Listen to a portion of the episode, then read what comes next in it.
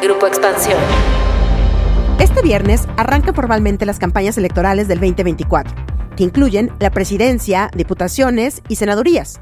Una elección que también contempla ocho gubernaturas y la jefatura de gobierno de la Ciudad de México, y que a partir del primero de abril pondrá en prácticamente todo el país en campaña por la disputa de más de 20.000 cargos. Se dice fácil, pero el juego del poder tiene muchas implicaciones y llegamos al arranque electoral con la sombra de la violencia y la posible injerencia del dinero sucio o amenazas del crimen organizado en algunos territorios del país. De acuerdo con los últimos datos del Centro de Pensamiento Laboratorio Electoral, del 4 de junio del 2023 al pasado 27 de febrero, se han registrado 67 casos de violencia, en los cuales 39 políticos han sido asesinados y de ellos 19 eran aspirantes a un cargo de elección. Violencia que tiene preocupadas autoridades electorales, candidatos y partidos.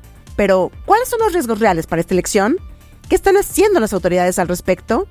¿Qué se puede hacer para evitar el dinero sucio en las campañas? De esto vamos a platicar hoy en Política y otros datos. Política y otros datos. Segunda temporada. La vida pública a debate. Política y otros datos. Buen jueves, bienvenidos a Política y otros datos. Soy María Ibarra, editora política de Expansión. Hoy es 29 de febrero del 2024 y es un gusto que estén por acá y nos dejen compartir unos minutos con ustedes. Les recordamos que pueden activar las notificaciones para que podamos avisarles cuando nuestro episodio esté listo en sus plataformas de audio. Y pues bueno, vamos a arrancar porque ya están por acá Viri Ríos y Carlos Bravo Regidor. ¿Cómo están? Buen jueves. Hola, hola, ¿cómo están? Feliz jueves de política y otros datos. Yo tengo la voz un poco rara porque tengo un pequeño gripón, pero aquí estamos con mucho ánimo. Hola, hola, ¿qué tal? Pues, Carlos, no te escuches con tanto ánimo, debo, debo decir, pero aquí estás. Bueno, aquí estamos, ¿no? Pero aquí estamos al pie del cañón. Entonces, bueno, todavía pues más abrazos al equipo de política y otros datos que incluso en los malos momentos aquí estamos grabando. Un abrazo de oso a Carlos para que se mejore también. Sí. Gracias, gracias.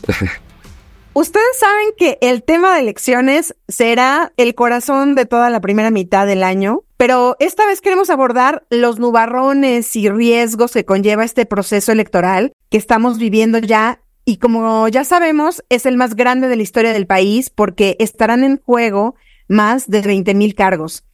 Y justo es la cantidad de cargos políticos uno de los factores que ponen a esta elección en un foco rojo por la violencia principalmente, porque al tener tantos candidatos peleando un cargo, el dinero sucio se puede meter muy fácilmente a las campañas políticas, a las campañas electorales, porque la fiscalización de los recursos se vuelve mucho más difícil y por supuesto también combinado con una elección en donde las autoridades electorales estarán en el ojo del huracán y estarán siendo muy, muy, muy presionadas por su actuación. No sé, Carlos Viri, pero para mí la violencia me parece que es el tema más, más, más preocupante de estas elecciones del 2024. El asesinato y la amenaza de candidatos y políticos, un problema tan, tan complejo y preocupante que ya hasta varios institutos de pensamiento y analistas han alertado de que la delincuencia organizada se nos puede meter como la humedad si no le ponemos controles.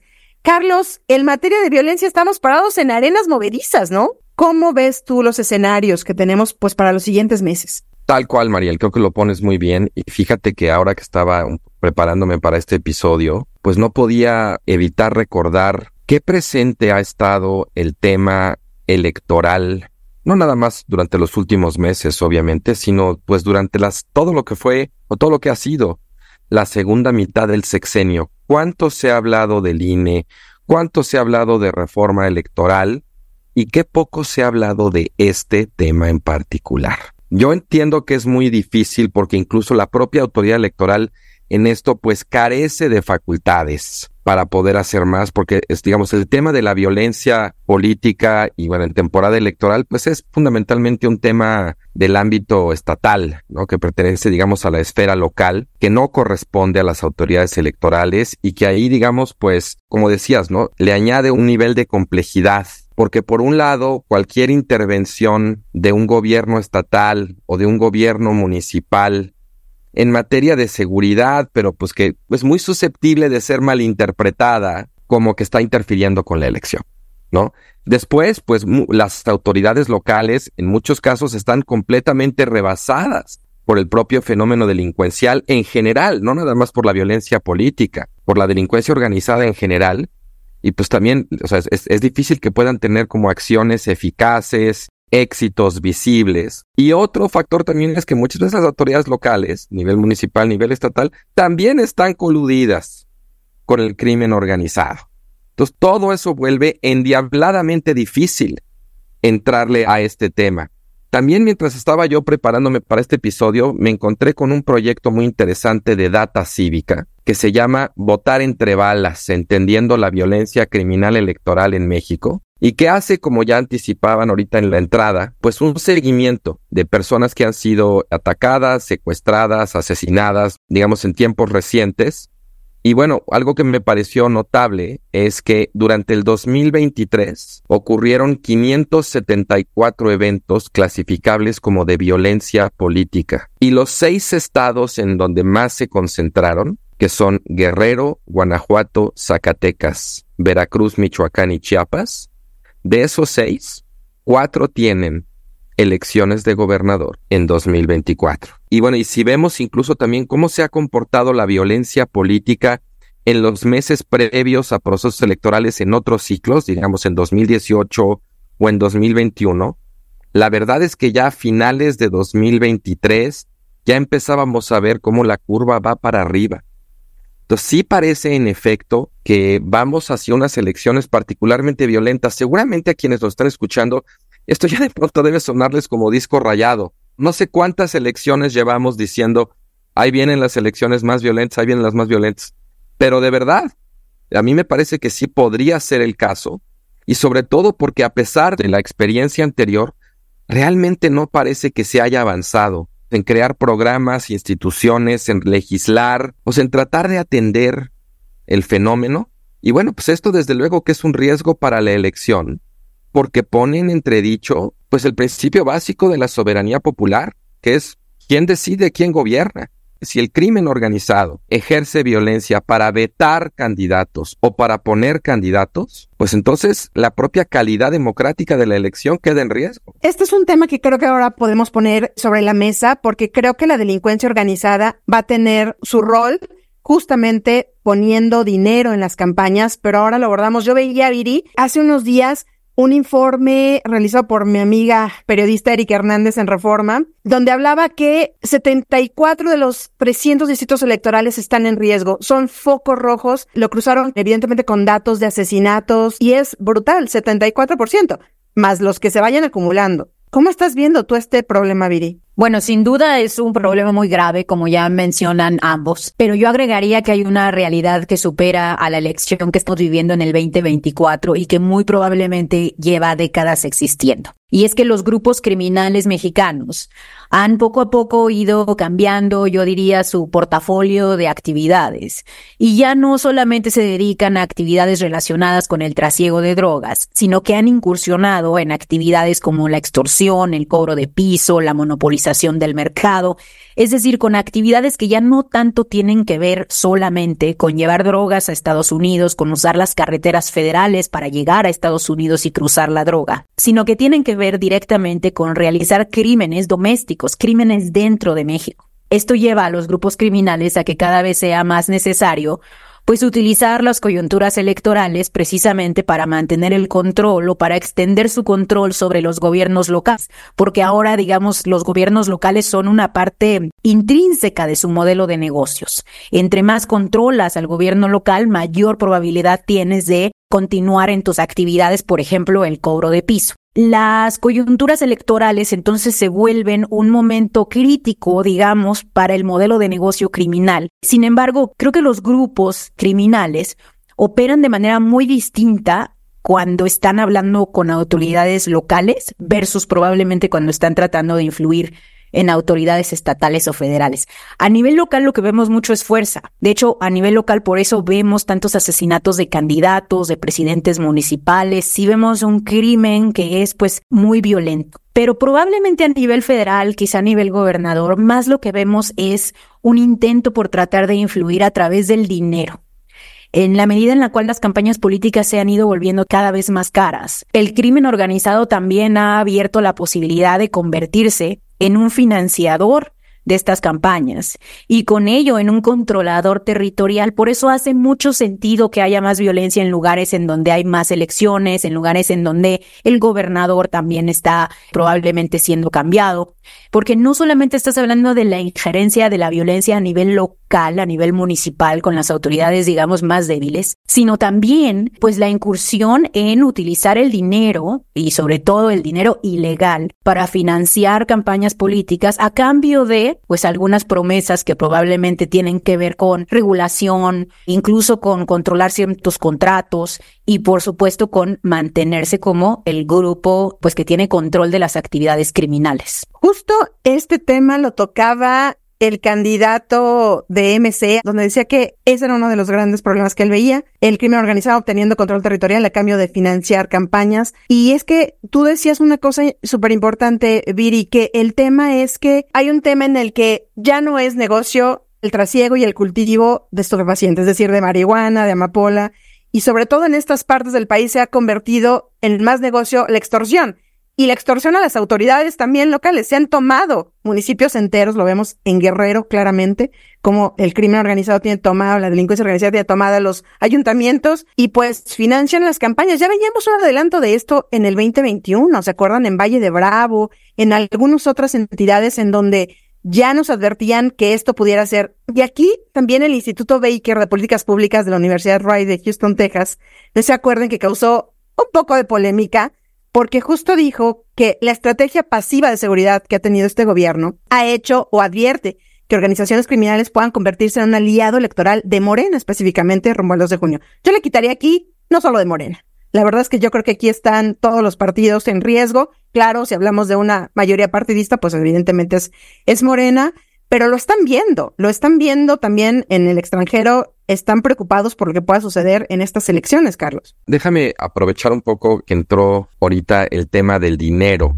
o sea, porque en efecto, desde luego, como ya lo, lo anticipaba ahorita Viri, uno de los problemas con el tema del dinero en las campañas, pues es la intervención del crimen organizado para digamos, financiar y luego tratar de controlar carteras en los gobiernos que quedan electos como resultado del apoyo logístico, financiero que las propias organizaciones criminales les prestan, ¿no? Ese sin duda es un problema, digamos, que hila los dos temas, lo, de la violencia o el crimen y el del dinero. Lo que es que el del dinero también, pues, es un abanico más amplio, ¿no? Pero bueno, antes de pasar a las otras manifestaciones de ese, también el tema con esto es que, pues eso es lo que caracteriza al crimen organizado, la capacidad de negociar la ilegalidad cotidiana con las autoridades. Por eso es organizado, porque tiene una manera de hacer las cosas que supone algún tipo de entendimiento, de arreglo, de acuerdo con los poderes constituidos en ese lugar. No es delincuencia común y corriente, es organizada. Y en la medida en que las elecciones suponen la posibilidad de que cambie el grupo que está en el poder, pues las organizaciones criminales buscan maneras de tratar de asegurarse contra el riesgo de que quien pueda llegar les dificulte esa negociación cotidiana de la ilegalidad, ¿no? Y entonces, pues desde luego que empiezan a desarrollar un interés, pues muy activo, muy agresivo respecto al proceso electoral. Pero hay otros problemas también relacionados con el dinero. Uno de ellos, desde luego, pues el desvío de recursos públicos, y la menguada transparencia, la menguada rendición de cuentas, la menguada capacidad de fiscalización de las autoridades, que es otro tema importantísimo que ha pasado de noche en toda la discusión de este sexenio sobre el INE y que si las elecciones, o sea, hay muchos problemas muy diagnosticados de lo electoral, muy a ras de piso, que para nada tocan todas esas supuestas soluciones a los problemas del, electorales que había en México y este es otro de ellos, el desvío de recursos públicos. Después, desde luego, pues está la introducción de dinero de procedencia ilícita y que no es nada más del crimen organizado. También en muchos casos se sabe, está documentado, digamos, la introducción, la influencia de intereses privados en el proceso electoral. Eso que estábamos diciendo que de pronto hacen, digamos, el crimen organizado de financiar para luego cobrar, también lo hacen de pronto empresarios. Yo te financio y me das contratos, ¿no? Pues Después. Claro, además hay un libro muy bueno de esto que ya tiene sus años, no sé si tengan una versión actualizada Luis Carlos Ugalde y María Amparo Casar, que se llama Dinero bajo la mesa. Incluso ahí, digamos, en entrevistas donde las personas permanecen en estado de anonimato, pues les dicen, no, pues, o sea, el, tope de campaña son mil. Lo que terminamos gastando son 25 mil, 50 mil, o sea, se multiplica varias, varias, y ya le encontraron la verdad la medida. Entonces, bueno, pues también me parece que esto es, esto es otro riesgo para la elección, no solamente porque altera de manera muy significativa la equidad de la contienda, sino porque también es otra forma, como bien estabas diciendo hace ratito, Mariel, de poner en entredicho el principio básico de la democracia, que es quién decide quién va a gobernar. Unos pueden decidir, digamos, mediante las balas, y otros también terminan con los plata, plata bala. decidiendo con los billetes, ¿no? Claro. Claro, fíjense, nada más para el dato, los topes de campaña para estas elecciones del 2024 en la presidencia son 660.9 millones de pesos. Nada, o sea, bueno, muchísimo dinero, evidentemente, pero realmente para lo que se ve, cómo se mueve y todo, realmente es nada. Senadurías, 6.6 millones de pesos. Pongámoslo por 128, bueno. Diputaciones, 2.2 millones de pesos por diputado. ¿De verdad? ¿Cuántos diputados no hemos visto con unas campañas enormes de publicidad? Realmente te hacen ver que el dinero que está entrando es muchísimo más, como ya decías, Carlos, dinero bajo la mesa, dinero que está ahí y que es bien difícil fiscalizarlo, porque además todo, todo, todo se mueve en efectivo. Aquí el rey es el rey del cash. De hecho, volviendo al tema, Carlos, que mencionabas precisamente del libro de María Amparo Casari, de Luis Carlos Ugalde, que es excelente, ellos reconocen que el 94% del financiamiento de las campañas es ilegal. Ese es el número que dan. Entonces es verdaderamente espeluznante.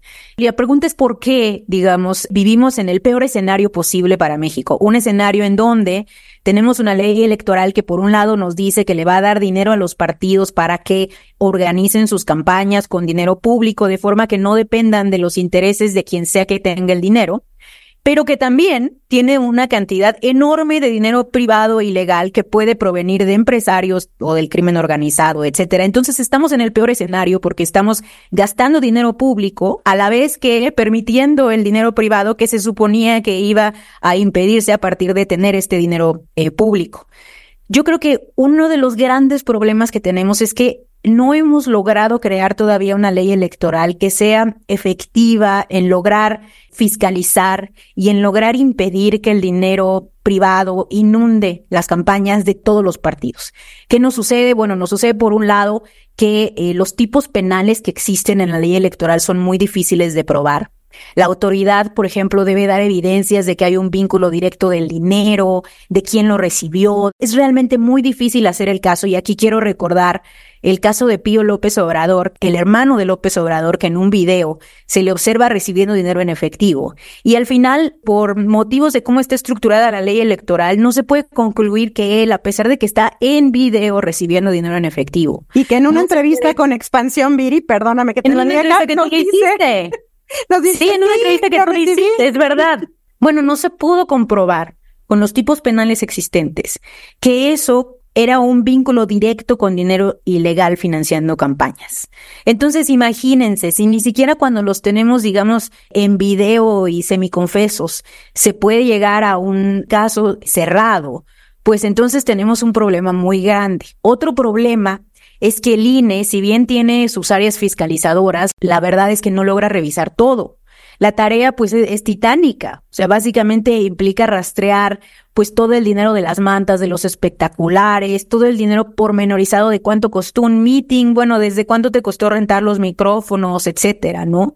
Y no tenemos un INE que se le hayan dado las capacidades para ello. Por el contrario, los partidos políticos cada rato crean leyes que les permiten, como con mayor facilidad, violar la ley electoral. No sé si se acuerdan, pero hace un año los partidos se pusieron de acuerdo para que ellos pudieran pagar las multas electorales en paguitos porque se les dificultaba mucho pagarlas completas. Entonces ahora pueden violar la ley y tener crédito para poquito a poco ir pagando sus violaciones. En fin, es la clase política en su conjunto que no ha creado un sistema adecuado de fiscalización. Un súper pendiente ahí en, en el tema de fiscalización, porque además, como hemos visto, hay siempre resistencia de los partidos políticos a pagar sus multas. Siempre. Están litigando siempre en contra de todo lo que se les impone de multa. Y también tienen otra, siempre han tenido otra lema, ¿no? Tú échale, la multa ya es lo de menos. Y justamente uno de los riesgos que yo también quisiera aquí tocar es el desempeño de las autoridades electorales. ¿Cómo estamos viendo? ¿Dónde estamos parados con el Tribunal Electoral? Ese Tribunal Electoral que viene pues de un cambio que se dio en diciembre pasado, este cambio de presidente casi con manita de puerco, ¿verdad? Que me hicieron renunciar. Y ahorita, a principios de enero, Mónica Soto toma las riendas del tribunal y también llega un poco cuestionada por haberse reunido con algunos legisladores morenistas antes de que sucediera todo esto.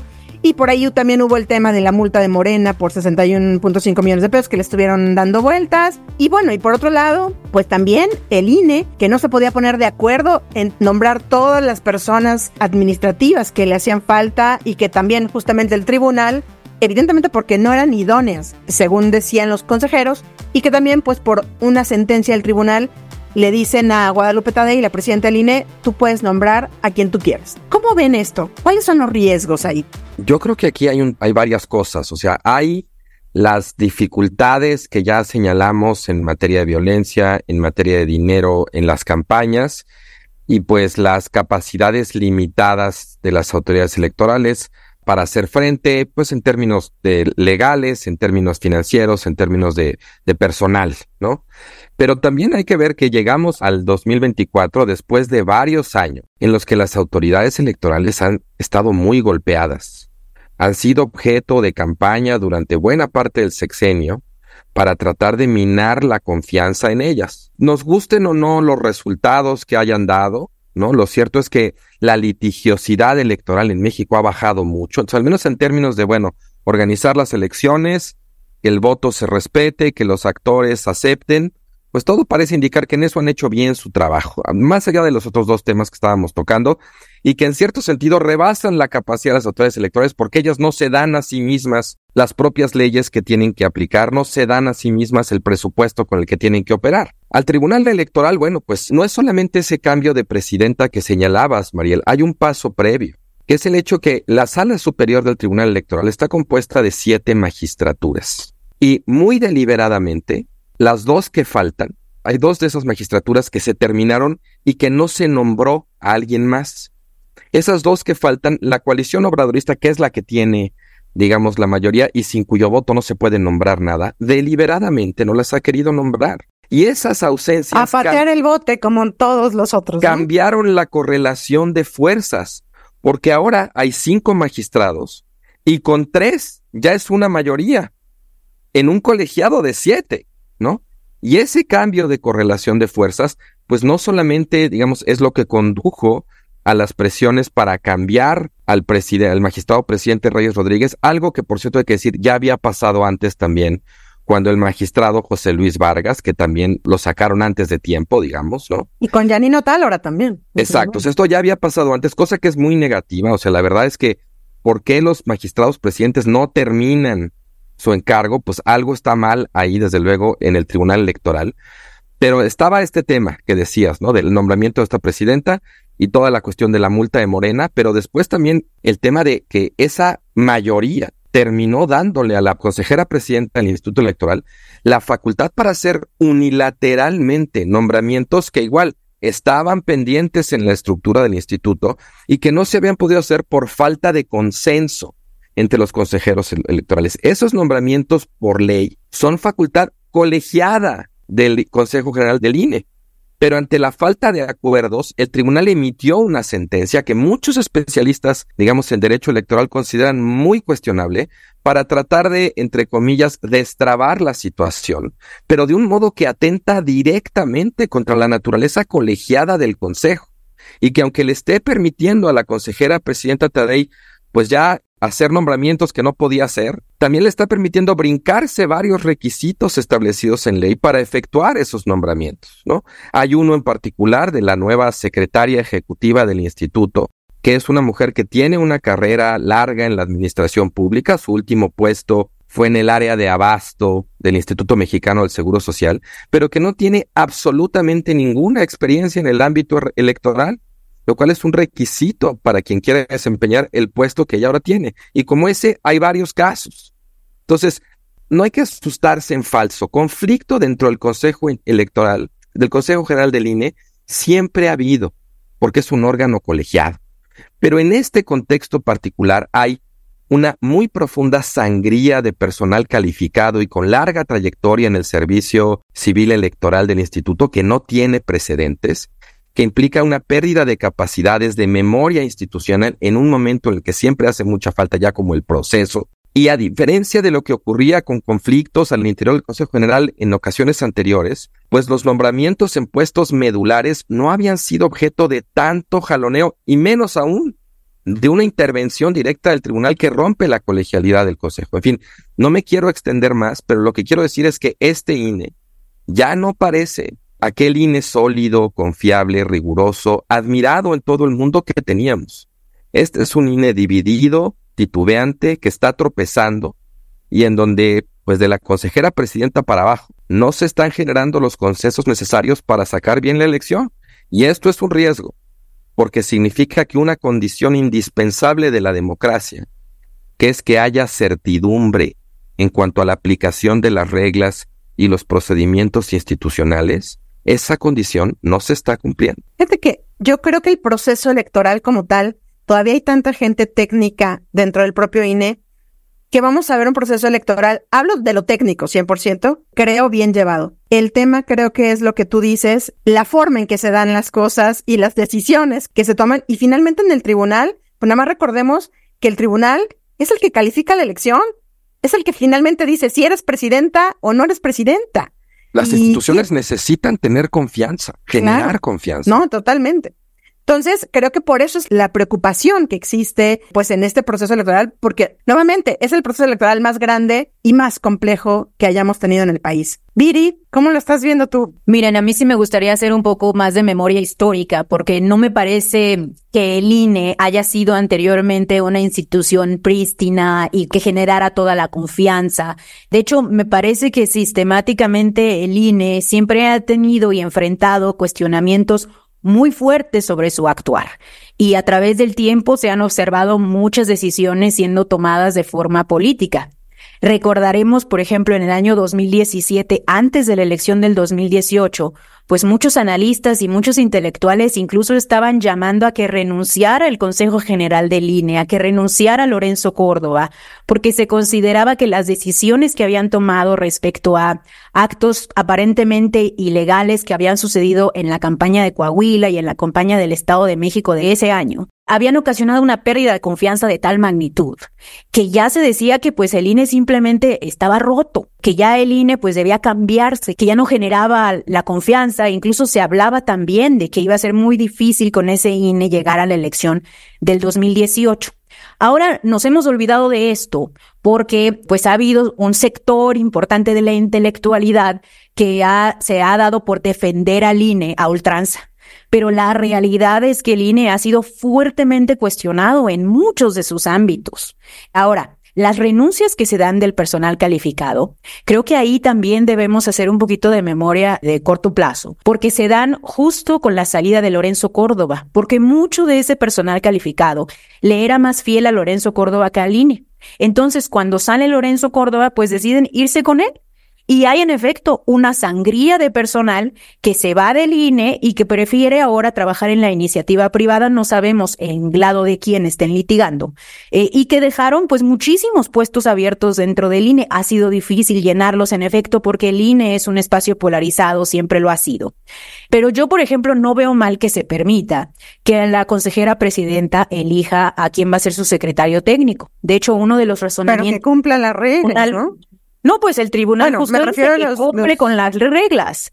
Que justo la experiencia del tribunal es que el, el, personal que ella está proponiendo cumple con las reglas que se establecen en la ley. El problema es que en el consejo no había un acuerdo pues respecto a esa persona. No, no sé por qué no les gustaba pero no era que no tuviera la experiencia. Incluso esta persona que ella propone es una persona que viene de Sonora, me parece, y que tiene una larguísima carrera dentro del instituto trabajando con ella. Ha sido parte de su equipo, pero tiene una muy larga trayectoria. Entonces, Yo no veo, digamos, este INE que eh, se echó a perder de pronto. Yo no veo este INE que cuando salió Lorenzo Córdoba se volvió militante del morenismo. Yo lo que veo más bien es una lectura como muy distinta y que olvida mucho de los patrones históricos que veníamos teniendo en las instituciones electorales desde antes, porque nuestras instituciones electorales nunca han sido perfectas. Y sobre el tribunal, con esto termino.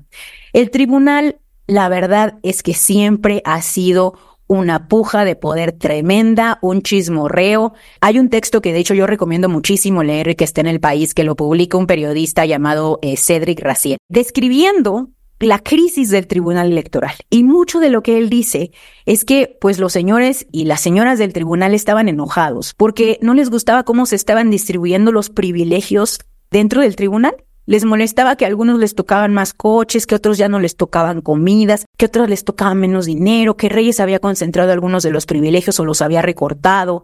Entonces, bueno, una serie, digamos, de chismorreo, de cosas menores, verdaderamente menores, por las cuales estos señores y estas señoras estaban enfrentadas. Pues vamos a ver, la verdad es de que sería una lástima que por estas cosas la democracia estuviera en riesgo y que instituciones tan importantes como el Tribunal Electoral o el INE, porque ya dijimos cuál es la importancia de ellas, pues terminen enfrentados o terminen capturados por ciertos grupos, los que sean, ¿eh? Los que sean. Ahorita es Morena, antes eran otros partidos, pero me parece que ese es el problema. Por lo pronto, les damos las gracias por acompañarnos hasta el final del episodio.